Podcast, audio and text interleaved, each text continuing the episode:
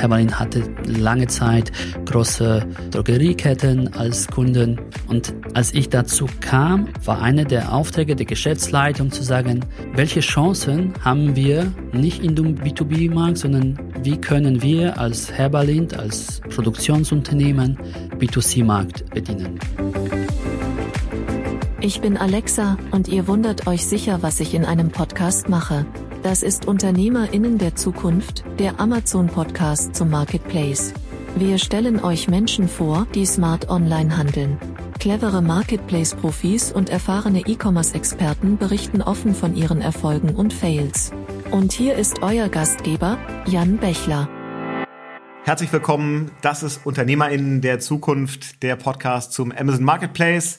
Ich bin Jan Bechler und in diesem Podcast reden wir um die unternehmerischen Geschichten rund um das Geschäft auf dem Amazon Marketplace. Wir reden über Themen, wo man viel lernen kann, rund um fachliche Themen. Wir reden um beeindruckende unternehmerische Geschichten. Und wir wollen auch über das reden, was Unternehmertum eben auch ausmacht, nämlich die Frage, wie kann ich als Unternehmer vielleicht auch einer sozialen Verantwortung äh, gerecht werden, die ja auch immer mit dazu gehört. Das soll heute unser Thema sein mit einem, wie ich finde, ganz besonderen Gast, einer richtig tollen Geschichte zu einer ganz spannenden Firma. Alles das wollen wir heute durchgehen und unser Gast ist August Kroll. Moin August. Hallo Jan. Schön, dass du dabei bist. Ähm, fangen wir mal mit dir als Person an. Wenn ich richtig geresearched habe, dann hast du ja zwei Rollen. Einmal als selbstständiger Consultant oder Berater rund um Marktplatzthemen und heute bist du aber vor allem hier als Vertreter von Herber Lind. Wie kommst du zu diesen zwei Rollen und was machst du? Ja, danke für diesen Vorspann. Ähm, ja, tatsächlich. Ich verstehe mich als ein Bergführer für Amazon. Das resultiert so ein bisschen aus meiner persönlichen Geschichte und Story. Ich bin seit ähm, über 15 Jahren im E-Commerce und auch äh, von Anfang an quasi in Amazon-Business. Habe da eine sehr leidenschaftliche Beziehung entwickelt und durchlebt mit Amazon. Daher kann ich diese Erfahrung weitergeben, was ich auch gerne tue. Und seit 2019 bin ich bei Herberlind äh, für das Amazon-Geschäft verantwortlich. Ja, darüber werden wir gleich noch genauer reden. Du hast aber tatsächlich angefangen, selber nicht nur als Berater, sondern kennst das Amazon-Geschäft auch aus der Blickrichtung eines, eines Verkaufspartners. Du hast selber früher auch verkauft. In welchen Produkten und Kategorien? Ja, richtig. Also in den, ich, ich nenne das äh, jungen, wilden Jahren als Unternehmer auf Amazon, ähm, war ich mit über 10.000 Produkten fast in jeder Kategorie vertreten. Das waren Produkte von kleinen Geschenkartikeln wie Füller über Messer, Pfefferspray bis hin zu Carports, also quer durch. Aber mit, wenn du sagst 10.000 SKUs, die du so über alle Kategorien hattest und ja auch sehr früh angefangen hast, dann warst du ja wahrscheinlich mal so in den frühen Tagen einer der größten Verkaufspartner äh, auf dem Marketplace, oder? Würde ich jetzt mal so tippen, wenn du früh dabei warst? Exakt. Also es gab die äh, Monate, wo wir Top 3 waren. Ja, also mehrere tausend Pakete am Tag. Das Team war auch relativ groß, über 70 Leute. Großer Druck, große Verantwortung, große, äh, ich nenne das Unsicherheit oft auch, was alles, was das Unternehmertum mit sich bringt habe ich irgendwo, äh, vielleicht nicht alle Bereiche, aber doch einige durchlaufen, erlebt. Daher verstehe ich gut die Händler oder Marken, die auf Amazon Fuß fassen oder unterwegs sind, weil das ist halt, ähm, ich nenne das oft, ich bin der Bergführer für Himalaya des E-Commerces. Ich bin ein absoluter Fan von Bergen und auch von Amazon. Aber ich sag mal, es macht äh, nicht viel Sinn, sich in die hohe Berge unvorbereitet zu begeben. Und der Trend heute ist auch, werden Jungs geschickt in diese Himalaya mit Flipflops, was äh, ja, kann gut oder auch schlecht gehen.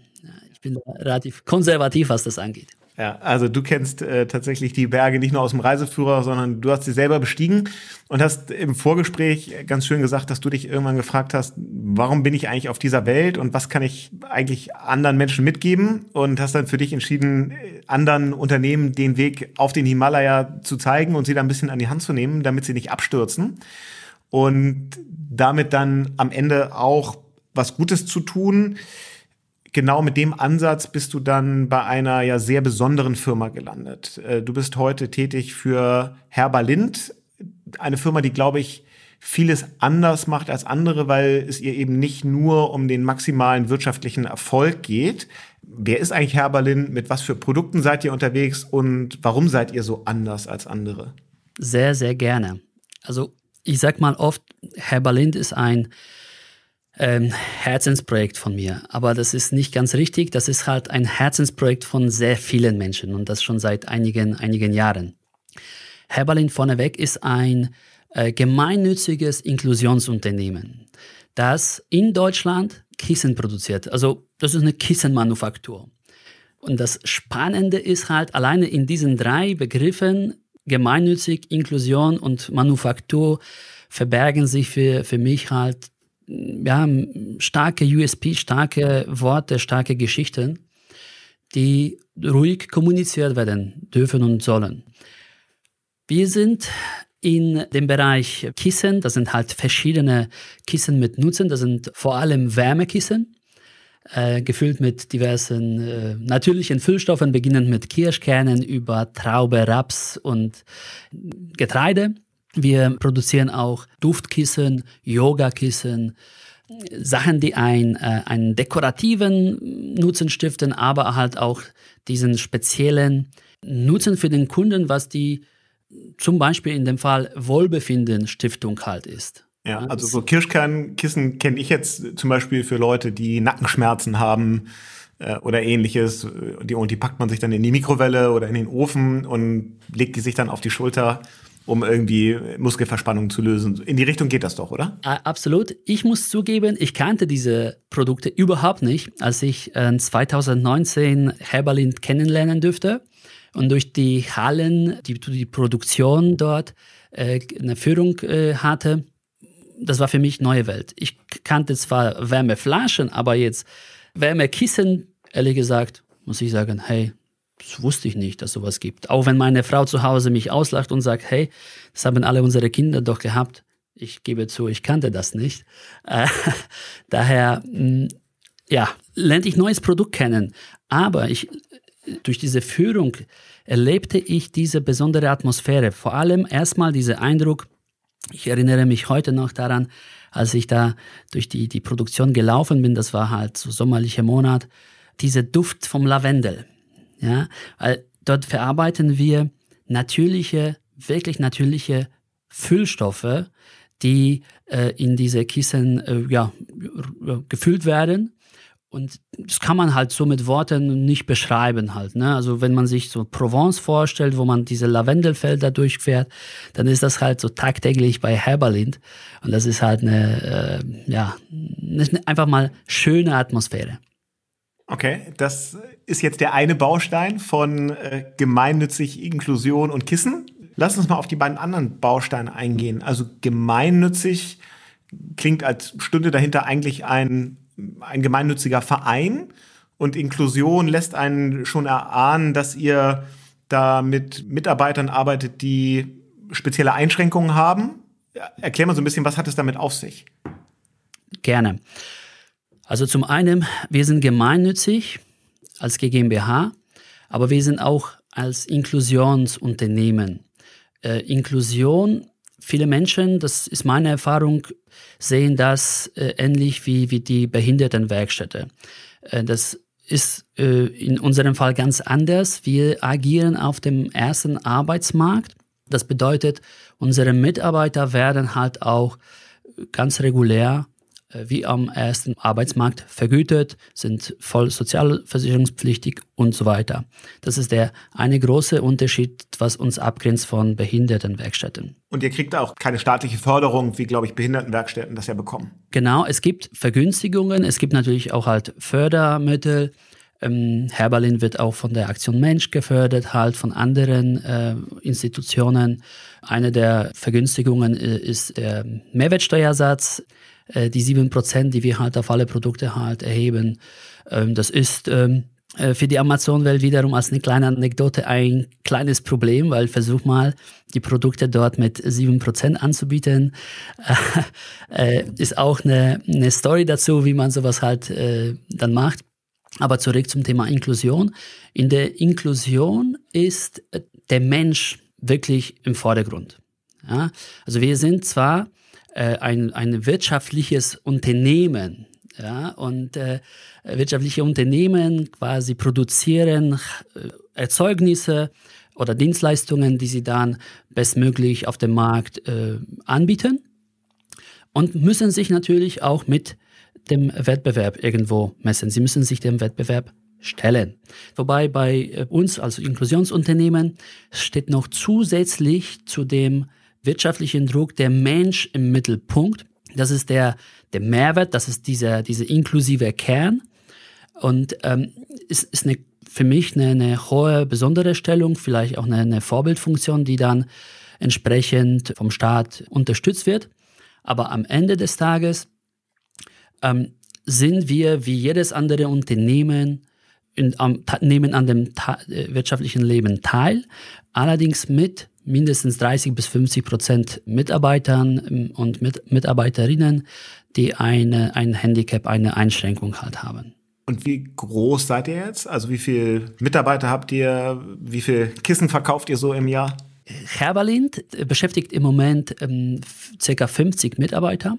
Über 40 Prozent der Kollegen ähm, haben eine äh, Einschränkung sind halt äh, psychische Einschränkungen, das sind äh, auch körperliche äh, Einschränkungen. Zum Beispiel mein Arbeitskollege, der, unser Azubi, der Maxi, der hat eine äh, halbseitige Lähmung, äh, rechte Hand, das heißt, er arbeitet nur mit, mit linker Hand. Und das ist auch für mich am Anfang eine Umstellung gewesen. Äh, ich gebe dir ein kleines Einblick eines Tages äh, sah ich, wie der Maxi die, die Schuhe bindet, ja, mit, mit einer Hand, mit der linken Hand. Und ich fand das einfach mal äh, Wahnsinn. Ja. Ich kann das nicht. Und ich fragte ihn in dieser, in dieser Haltung, hey Max, wie schaffst du denn das? Wie geht denn das mit so einer Bewunderung, dass er das macht? Und das war für mich so eine frische Antwort. Das war für mich so ein kleiner, kleiner Gamechanger im Kopf der Max guckt mich an und sagt, hey August, ich kenne nicht anders. Das ist vollkommen in Ordnung. Ja. Pff, äh, es ist einfach so. Ja. Ich komme damit, damit zurecht. Klar hat er erst mit 16 äh, gelernt, Schuhe zu binden. Ähm, aber das ist, ne, das ist das, was diese, diese Momente, die du in eine solche Unternehmung äh, einfach mal live erleben darfst. Und äh, das macht was mit einem sicherlich. Ähm, ich habe zugegeben auch mich früher damit nicht befasst. Aber jetzt mal Frage, vielleicht Gegenfrage. Weißt du, wie viele äh, Menschen mit einer Schwerbehinderung in Deutschland leben etwa? Boah, gute Frage. Also weiß ich natürlich nicht. Prozentual wenn mich, vielleicht? Wenn du mich jetzt fragen würdest, würde ich sagen, wahrscheinlich drei Prozent. Zehn Prozent. Zehn Prozent. Wahnsinn. Zehn Prozent. Weltweit gesehen sind das sogar 15 Prozent. Über eine Milliarde Menschen hat eine, eine, eine Behinderung. Und ähm, weißt du, wie viele davon haben eine angeborene Einschränkung? Ich würde vermuten, ah, jetzt mache ich mich hier natürlich nackig, weil ich keine Ahnung habe, aber ich würde vermuten, von den 10 Prozent ist es wahrscheinlich mehr als zwei Drittel. Eben nicht. Es sind nur wieder drei bis vier Prozent. Das bedeutet, die meisten Einschränkungen werden im Laufe des Lebens durch Unfall, durch Krankheit äh, dazu kommen dazu und ähm, in unserer aktuellen halt äh, Welt, ne, wo wir bestimmten auch demografischen äh, Entwicklungen halt gegenüberstehen, ist das ein Thema, ja, ein, ein Riesenthema. Daher bin ich auch wirklich froh, dass ich hier meine Kompetenzen, Expertise und und mein Know-how in der ja, schönen Sache einsetzen kann. Ja, das strahlst du ja mit jeder Pore aus, also was man von dir sieht und hört, dass das ganz viel Zufriedenheit ja bei dir erzeugt. Und das ist, ist ja super wahrzunehmen. Also richtig ein tolles Gefühl, dass du da, dass du da vermittelst. Und eigentlich denkt man so, wenn zehn Prozent der Bevölkerung eine Schwerbehinderung haben, ist ja eigentlich krass, wenn ich so drüber nachdenke, in wie wenigen Firmen das wirklich eine Rolle spielt. Also wirklich ernsthaft eine Rolle spielt. Deswegen finde ich umso wichtiger und interessanter zu verstehen, wie ist das zu so einer großen Rolle bei Herberlind geworden? War das von Anfang an als Firma so gedacht und aufgebaut? Hat sich das entwickelt? Also nimm uns mal so ein bisschen mit in die Geschichte von, von Herberlind. Sehr gerne. Also Herberlind wird dieses Jahr 20, besteht seit äh, 2002. Und damals äh, ist das ja auf die Idee von einigen Eltern als eine Elternidee, Initiative entstanden, für deren Kinder, die bestimmte Einschränkungen haben, Beschäftigung zu finden. Das ist halt tatsächlich gewachsen. Äh, inzwischen, wie gesagt, über 50 Mitarbeiter. Und äh, mit dem Wachstum kommen sicherlich diverse Bedürfnisse, Entwicklungen, äh, die, die man als Unternehmen hat. Deshalb sind wir auch froh, dass wir seit dem 1. April 2020 eine hundertprozentige Tochter von ASB äh, Regionalverband in Münster e.V. sind. Das heißt, wir haben jetzt einen Gesellschafter, der auch in dem sozialen Bereich unterwegs ist, der Herberlind auch fördert und äh, unterstützt. Am Anfang habe ich auch geguckt, okay, womit habe ich hier zu tun, um zu verstehen, wie das halt ist, weil als ähm, Unternehmer oder ähm, Händler früher waren halt andere Ziele im Vordergrund. Hier das Ziel bei einem Inklusionsunternehmen sind tatsächlich Arbeitsplätze und Menschen. Das heißt, wir wollen nicht unbedingt die Arbeitsplätze ersetzen oder ähm, äh, optimieren. Klar, die müssen halt optimal äh, ausgerichtet sein, aber wir wollen mehrere Arbeitsplätze anbieten. Ja, das ist der, das obere Ziel der, der ganzen Geschichte, den Menschen, die eben halt auf dem ersten Arbeitsmarkt nicht die Chancen haben, an dem Wirtschaftsleben teilzunehmen, einfach mal zu bieten. Also ich war sofort begeistert von der Idee. Ähm, es ist, ähm, ja, es ist eine schöne, schöne Sache. Ja, und wenn es euch jetzt seit 20 Jahren gibt, kann man sich ja relativ schnell zusammenreimen, dass ihr nicht als reine Direct-to-Consumer Online-Marketplace-Marke gestartet seid, sondern dass ihr wahrscheinlicher gestartet seid als klassische äh, Offline-Brand, die über Offline-Kanäle vertrieben wurde. Wie ging das los und wie hat sich dann euer, eure Vertriebsstrategie und eure Kanäle, wie haben die sich entwickelt und wo steht ihr heute? Die Firma ähm, war ursprünglich als Produktionsunternehmen unterwegs. Ich denke oder ich wage zu behaupten, dass in Deutschland in sehr, sehr vielen Haushalten äh, unsere Produkte sind, auch mit einem anderen Logo. Hermann hatte lange Zeit große Drogerieketten als Kunden, wo man einen gewissen Druck hat. Du hast einen großen Kunden, du bist von dem stark, ja, muss man sagen, abhängig und du ähm, musst auch die Preise am Ende so kalkulieren, dass dein Großabnehmer die nimmt. Und als ich dazu kam, war einer der Aufträge der Geschäftsleitung zu sagen, welche Chancen haben wir nicht in dem B2B-Markt, sondern wie können wir als Herberlind, als Produktionsunternehmen selber B2C-Markt äh, bedienen. Das ist natürlich sehr clever, denn ähm, diese dieser Vorteil äh, der, der Mehrwertsteuervergünstigung kommt bei dem B2B-Geschäft eigentlich nicht zu tragen. Ja, der kommt nur im B2C-Geschäft äh, zu tragen. Und da war, als ich das dann auch dazu gelernt habe und verstanden, dann war mir auch sofort klar, Sellerbereich auf Amazon ist eine großartige Chance. Ja.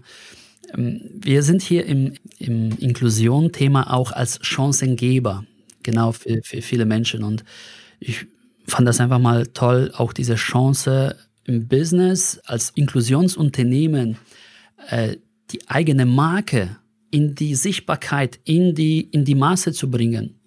Fand ich einfach mal versuchswert, ja, sage ich mal erstmal so. Natürlich gab es halt diverse Herausforderungen. Ähm, eine dieser Herausforderungen war das Thema Pricing. Denn wenn du in Masse fertigst an, äh, an Großabnehmer, dann sind die Preise natürlich bis an die, an die Spitze kalkuliert.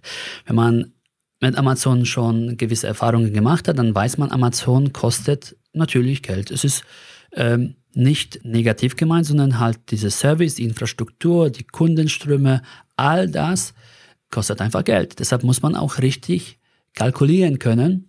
Und einer der, so auch was mir geblieben ist in Erinnerung, der, der, der spannenden Momente war, als ich aus meiner Recherche einen Preis ermittelt habe, der doppelt oder dreifach höher war als der Marktpreis. Ja, wir müssen so ein Kissen für diese 12, 13 Euro anbieten, sonst, sonst funktioniert das nicht. Und äh, bei aller Liebe, auch ein Inklusionsunternehmen muss Geld verdienen. Aber er hat schon gesagt, dass gemeinnützige Unternehmen kein Geld verdienen brauchen sollen.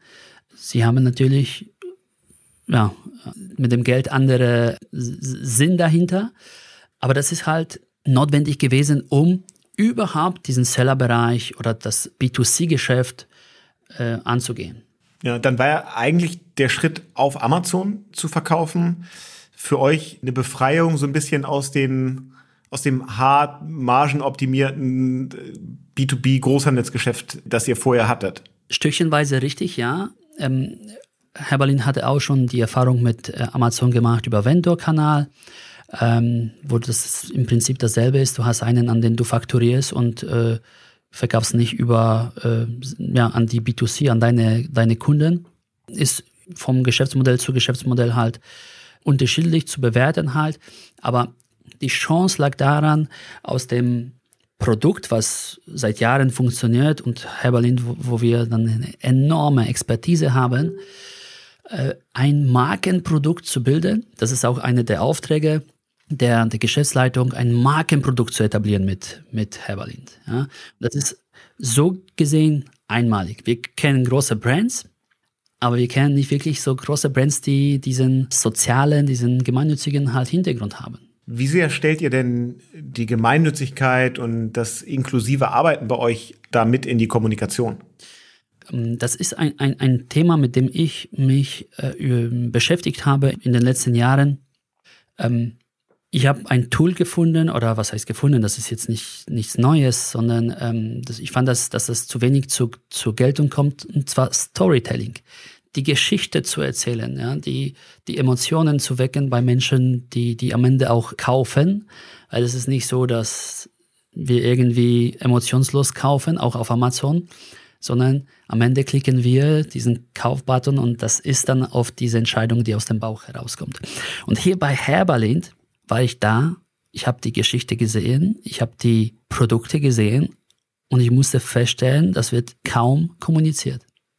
Ja, und das war der erste Punkt, was ist die Story, die wir kommunizieren wollen halt, ähm, was können wir, was wollen wir.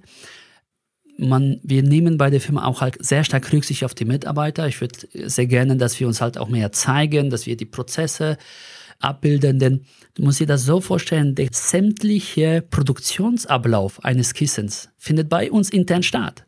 Das heißt, wir nähen, wir bedrucken, wir füllen, wir machen zu, wir verpacken und dann natürlich geht in Regal, geht zu Amazon, wie auch immer. Das sollte meiner Meinung nach noch stärker aufgrund von dieser besonderen. Äh, äh Aber da, da ist dann ja tatsächlich so ein Direct-to-Consumer-Geschäft tatsächlich eine große Befreiung, weil wenn ihr davor an große Drogerieketten oder ähnliches verkauft habt, da gibt's ja für euch gar nicht die Möglichkeit, diese Geschichte eigentlich zu erzählen. Absolut. So, und ähm, nicht mal, dass unser Etikett wird halt da eingenäht. Ne? Das ist halt dann ist unter einem anderen Brand und niemand genau also wenn ihr da White Label produziert, dann geht es am Ende ja tatsächlich nur noch um den Preis. Deswegen ist das ja ein total interessantes Learning, wenn man jetzt, wenn man jetzt feststellt, dass eigentlich gerade das Sellergeschäft äh, und der Aufbau von so D2C-Kanälen einem die Möglichkeit gibt, nochmal ganz anders eine Marke auch aufzubauen und, und ganz anders zu kommunizieren. Und gerade jetzt für jemanden wie euch äh, ist ja ein totales Differenzierungsmerkmal. Würdest du denn sagen, dass ihr auch im Vergleich mit anderen Wettbewerbern dadurch dann tatsächlich auch die höheren Preise durchsetzen könnt? Also ist, ist das Konsumenten- oder Käuferverhalten dann eben nicht nur so, ich gebe ein Kirschkernkissen, guck, äh, wer hat da den günstigsten Preis, plus vielleicht noch ein paar Reviews und dann wird's gekauft. Also wie kriegt ihr dann den Konsumenten, der eigentlich nur nach irgendeinem Kirschkernkissen sucht, wie kriegt ihr den dazu, dass der dann bei euch landet und tatsächlich in relativ kurzer Zeit diese Geschichte und diesen Mehrwert äh, versteht? Ja, das ist auch die Krux an der Sache, richtig. Man, man kann bei Amazon relativ einfach Sichtbarkeit gewinnen. Ja, äh, die Werbung, PPC, ähm, wenn man das gekonnt einsetzen kann, kann man sehr schnell halt in die Sichtbarkeit kommen. Das, was aber am Ende bleibt, ist, die Entscheidung beim Kunden bleibt beim Kunden nach wie vor. Egal wie oft ich mich einblenden lasse, ich muss bei dem Kunden was auslösen. Und ähm, in meiner Wahrnehmung ist eine der wichtigsten Instrumenten hier das Bild, die Grafik. Und wir nutzen tatsächlich alle Möglichkeiten, die uns Amazon gibt, also sieben bis neun Bilder, Video zu dem Produkt, all das versuchen wir schon in diesem kurzen Moment der Aufmerksamkeit, die uns äh, der Kunde schenkt, ähm, denn Amazon ist ein Internet-Business und äh, auch hier sind die Attention Span, diese Aufmerksamkeit Spannen sehr, sehr kurz. Ja, das heißt, man hat wirklich nicht viel Zeit, dem Kunden das zu erzählen und wir nutzen dafür die Bilder. Wir nutzen das sogar mehr als Content A Plus Bereich, weil das ist halt wieder ein anderes Verhalten. Ähm, klar, machen wir auch, aber über die Bilder versuchen wir schon recht früh dem Kunden unsere Geschichte zu erzählen. Und das, ähm, diese Versuche funktionieren ziemlich gut, ja. Ja. Gibt es was, was von dem, was ihr da jetzt über Amazon gelernt habt oder was, was euch da ausmacht, Habt ihr da Dinge mitgenommen oder entwickelt, die ihr dann auch wieder rückwirkend auf andere On- oder Offline-Kanäle noch übertragen konntet? Also hat sich dadurch ja. auch nochmal der, der Rest unbedingt. eures Vertriebs verändert? Ja, ja, um, unbedingt, unbedingt. Also, also für, für mich ist Amazon so ein Spiegel des Marktes halt. Ne? Auch, bietet auch eine großartige Möglichkeit, Research zu betreiben, so eine Marktforschung, die jeder eigentlich machen kann. Und äh, man erkennt nicht nur Trends, sondern halt auch Probleme. Und wenn man dann weiß, dass dieses Feedback, ich sag mal, mit Dankbarkeit anzunehmen ist, was die Kunden schreiben, in der Form von Reklamationen oder in der Form von negativen Feedback, also Reviews, dann kann man daraus recht schnell lernen und gegenreagieren. Das sind halt viele coole Sachen, die wir dadurch gelernt haben. Aber eine, die vielleicht auch so signifikant wichtig war, ist die Verpackung. Ja, wir haben unsere Produkte in eine Tüte, in eine Folie und haben gelernt, dass die Kunden gerade bei uns, weil unsere Füllstoffe, unsere Produkte, alles Naturbaumwolle, Ökotex, äh, viele wirklich natürliche Stoffe mit Zertifikaten, ähm, das passt nicht so in, dem, in der Wahrnehmung vom Kunden. Das kommt so Stückchen aus der Vergangenheit, wenn man halt günstig die Produkte irgendwie verpackt, weil die müssen natürlich auch äh, sauber bleiben in, in, allen Bereichen. Das ist, äh, das ist einfach so. Ähm, wir haben gelernt, dass wir was an der Verpackung ändern müssen. Und das hat dann auch der Vertrieb und alle anderen haben das auch bestätigt. Nur dieses sofortige Feedback vom, vom Kunden, vom Markt, dass man über Amazon äh, quasi gewinnen kann, ist einfach eine, eine unerschöpfte Quelle der äh, Vorschläge, Veränderungen. Also Jetzt bist du ja seit zwei Jahren für Herberlin tätig. Ähm, und wenn Amazon und generell digitale Kanäle für euch immer weiter an Bedeutung gewinnen, dann darf und sollte das ja nicht nur an, an dir als Person hängen, sondern ich vermute mal, dass ihr auch in der Organisation einfach zusätzliches Wissen aufbauen wollt. Beschreibt doch nochmal so ein bisschen, was für neue Jobprofile bei euch äh, dadurch entstanden sind, vielleicht was für, für neue Skills ihr aufbaut und wie ihr dann eben die ja durchaus besonderen Mitarbeiter, äh, die ihr habt mit bestimmten Einschränkungen, wie ihr die eigentlich so weiterentwickelt, dass sie dieses Geschäft mitverantworten und führen können. Ja, äh, also das, das Team ist, ist A und O und gerade bei Inklusionsunternehmen ähm, wir sind, sind ein Team. Ähm, in der gesamten jetzt äh, Entwicklung von Amazon Business als, als Sellerbereich müssen wir in der Tat nicht allzu viele neue Arbeitsplätze also schaffen. Ähm, denn das Besondere hier ist, die Bereitschaft der Mitarbeiter halt quasi mitzuwirken, mitzuhelfen, ist so groß, dass wir das alles, die, die, die, die Prozesse, die Aufgaben, die zusätzliche äh, Aufgaben, die damit einhergehen, ähm, ja, in die bestehende Infrastruktur und die Prozesse und Mitarbeiter integrieren konnten. Aber trotzdem müsst ihr, müsst ihr neues Wissen äh, aufbauen ne? und braucht andere, andere Fähigkeiten und Kompetenzen. Wie, wie organisiert ihr das denn?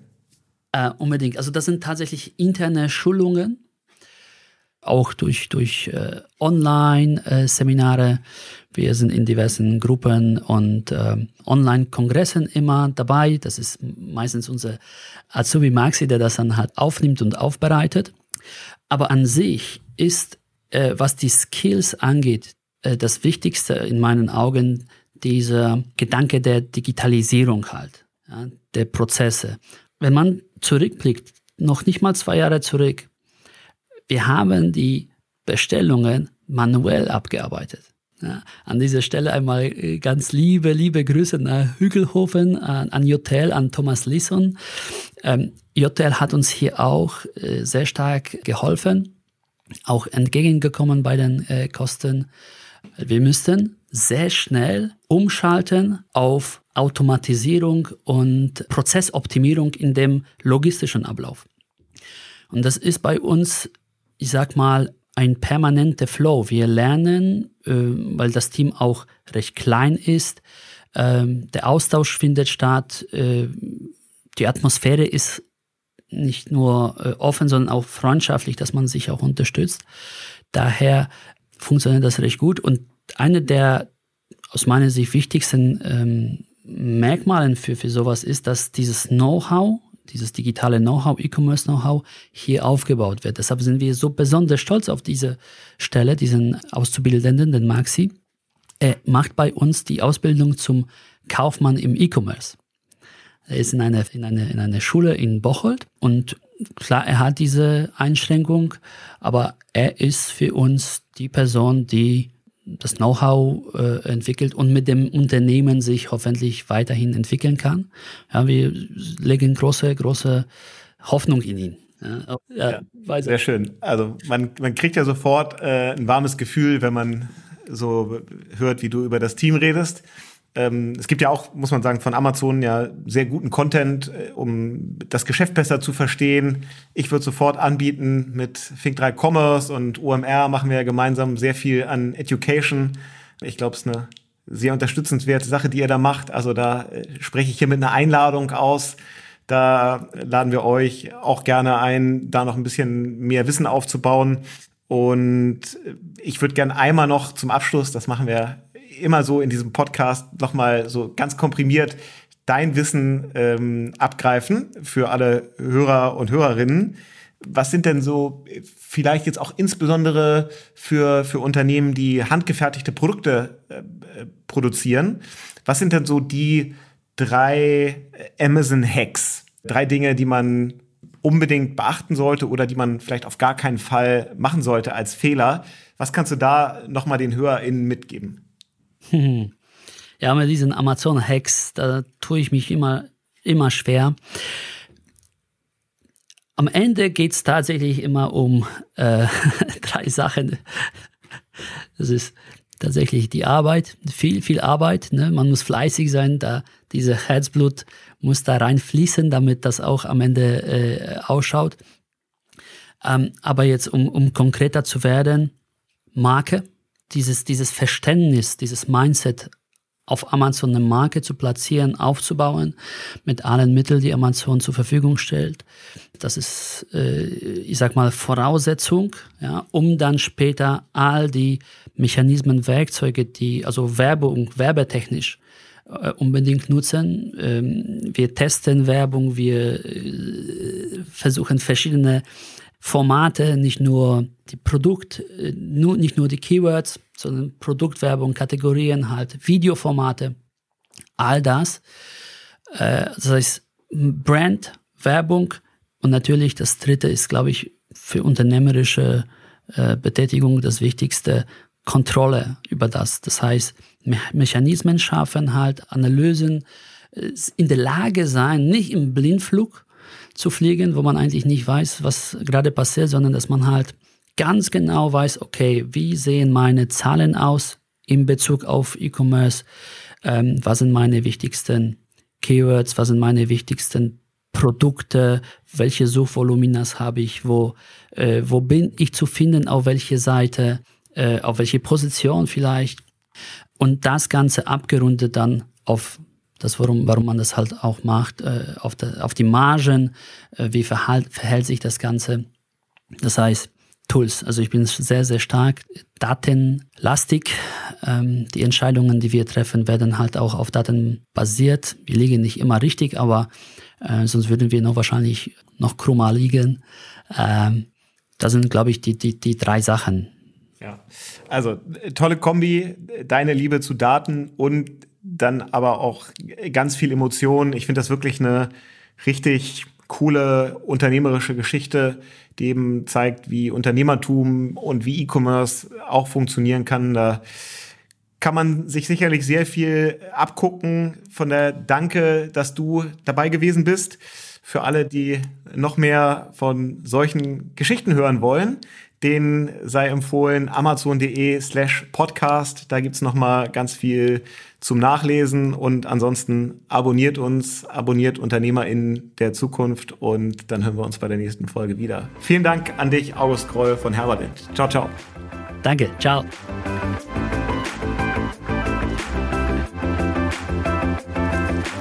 Das war Unternehmerinnen der Zukunft, der Amazon Podcast zum Marketplace. Weitere Informationen zum Podcast und unseren Gästen findet ihr auf www.amazon.de/podcast. Bis zum nächsten Mal.